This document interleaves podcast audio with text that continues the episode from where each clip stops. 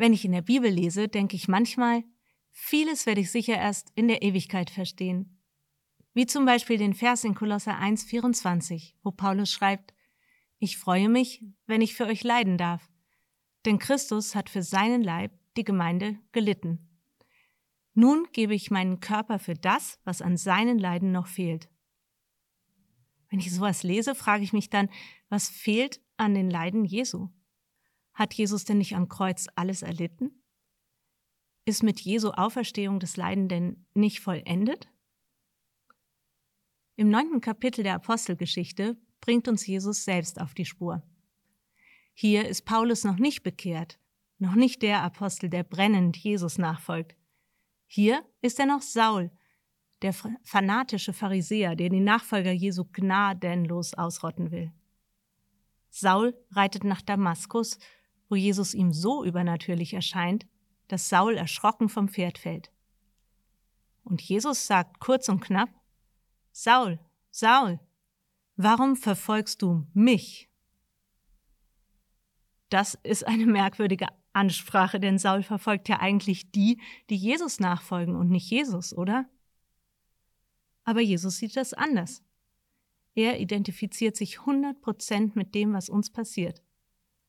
Werden wir verfolgt, wird er selbst verfolgt. Jesus fühlt, was wir fühlen. Jesus selbst erfährt das Leid, das wir erfahren. In der Tat hat Jesus am Kreuz alles Leid erfüllt und so die Vergebung und Erlösung für die Sünden der Welt erlangt. Also können wir auch durch unsere Taten nichts mehr hinzufügen. Das Erlösungswerk ist vollkommen.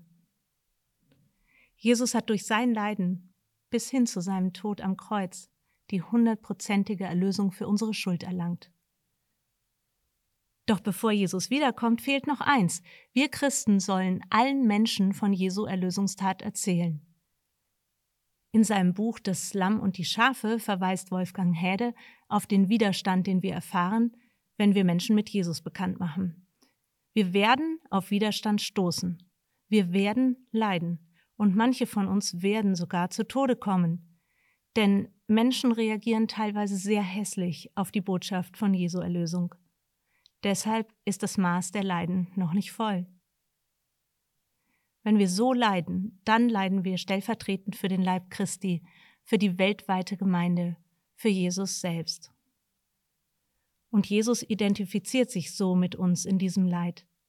So sehr, dass er hundertprozentig genauso leidet wie wir. Saul, Saul, warum verfolgst du mich?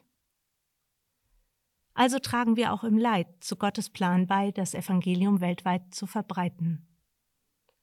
Herausfordernd finde ich auch den Beginn des Verses in Kolosser 1,24, wo Paulus richtig emotional wird, wenn er sagt, jetzt freue ich mich über die Leiden, die ich für euch erdulde. Das ist eine Einstellung, mit der ich mich zugegebenermaßen erst anfreunden muss. Selig oder glücklich sind die, die um der Gerechtigkeit willen verfolgt werden, heißt es in Matthäus 5, Vers 10 ganz ähnlich. Will ich mich wirklich freuen über die Leiden, die ich für den Leib Christi, für Jesus selbst erdulde? Dieser Frage will ich mich stellen und ich will Jesus darum bitten, mir diese Haltung aufzuschlüsseln.